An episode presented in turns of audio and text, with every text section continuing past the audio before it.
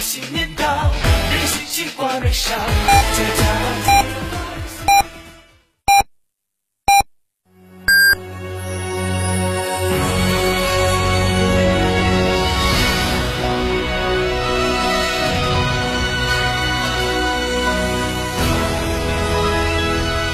成都的声音，FM 九九点八，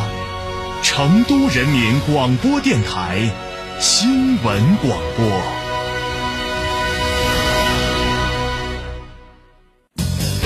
驾车出行慢一慢，遵规行车最安全。行路过街看一看，不闯红灯莫乱穿。文明城市从我做起。从别墅到别墅生活，山顶为您想的更多。山顶装饰十四年专注高端整装定制，微信预约五个 V 九四六五个 V 九四六，电话预约八幺七幺六六六七八幺七幺六六六七。在成都有别墅的地方就有山顶装饰。你这孩子这么调皮，怎么不上天呢？还真能。哪里可以？成都广播电视台联合品牌航空举办一起世界体验活动，民航教员指导，模拟驾驶，上真飞机体验驾驶舱，培养航空安全意识。听上去还不错。没错，全程托管方式，专业教员团队，生活高品质保障，大人还能畅玩重庆。就在一月二十五号，活动详询八四三幺四五八三八四三幺四五八三。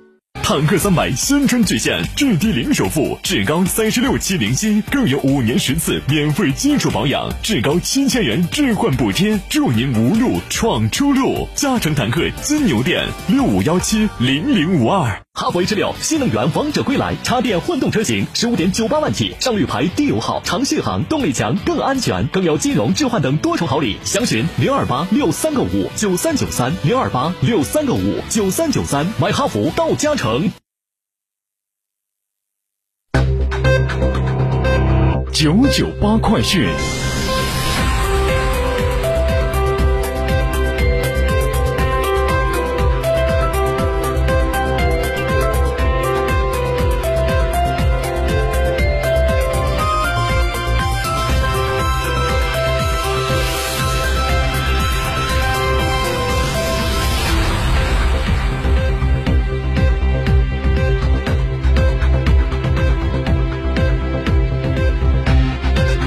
各位听众您好，欢迎收听九九八快讯，我是浩明，为您播报新闻。首先来关注一下省内消息，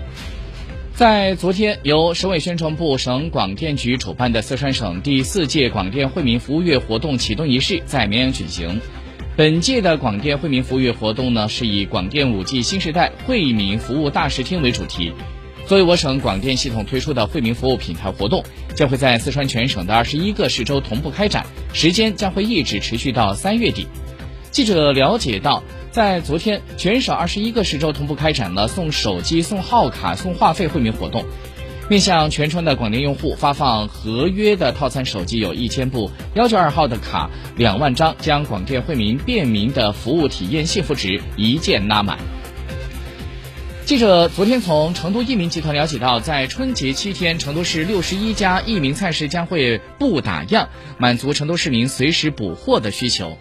益民供应链的公司创新携手宽窄巷子打造的年货集市是在十六号这天正式亮相了。成都的海吉星市场，也就是白家市场这边呢，将会二十四小时不打烊，日均供应海鲜六百吨，满足成都市民节日期间采购需求。在昨天，记者还从成都益民集团了解到，该集团在今年春节采取多项举措，助力市民菜篮子供应充足、品质丰富。我们再把视线转到国内方面，最近，国资委党委对中央企业高质量做好能源保供工作再部署。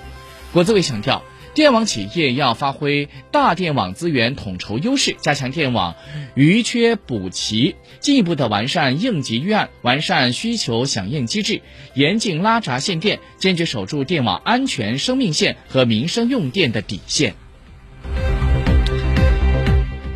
据央视新闻今天上午发布的消息，今天国务院联防联控机制春运工作专班发布最新数据。一月十九号，春运第十三天，也就是农历的腊月二十八，全国铁路、公路、水路、民航共发送旅客四千六百一十五点五万人次，环比增长了百分之一，比二零一九年同期下降了百分之四十四点八，比二零二二年同期增长了百分之五十五点一。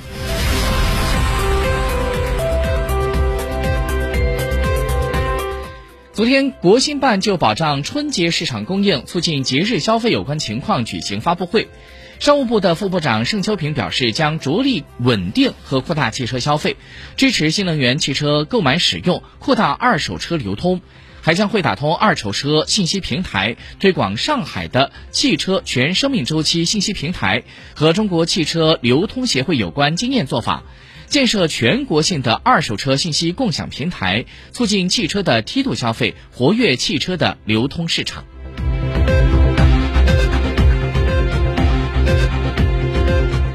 今天，雨雪天气主要是出现在我国的东北和西南地区，同时冷空气对北方的大风降温影响仍在继续。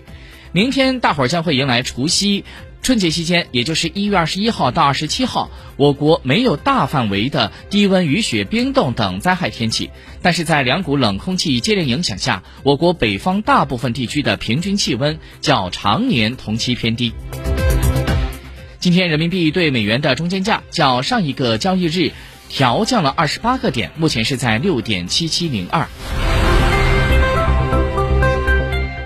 接下来，我们再把视线转到国际方面。联合国邮政管理局在一月二十号于纽约发行了中国农历兔年特别版的邮票版章，庆祝中国农历新年的到来。据了解，兔年邮票版章由每枚面值一点四零美元的十枚邮票组成，整个版章定价在十六点九五美金。邮票的左半部分为联合国的会徽图案，右半部分为中国设计师潘虎创作的月兔图。美国联邦航空管理局当地时间十一九号表示，上周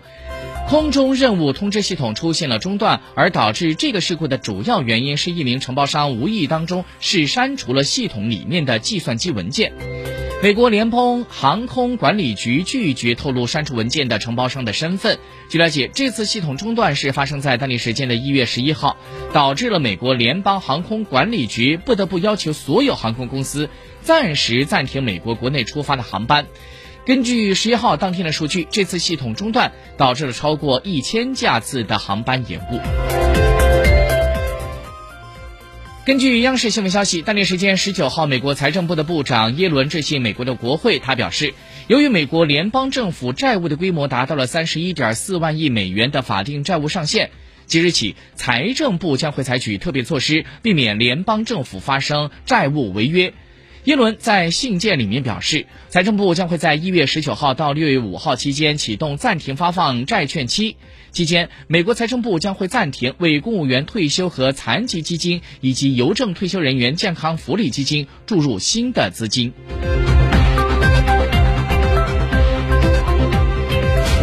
中新社消息，当地时间十九号，美国国防部宣布向乌克兰提供价值二十五亿美元的军事援助，其中包括了九十辆霍崔克装甲车和五十九辆布拉德利步兵战车，但是不包括坦克。本台收到的最新消息，根据美国有线电视新闻网 CNN 的报道，美国总统拜登当地时间十九号表示，他不后悔没有早些透露二零二二年十一月在他的私人办公室发现的机密文件。这是拜登一周以来首次就文件门发表了他的公开评论。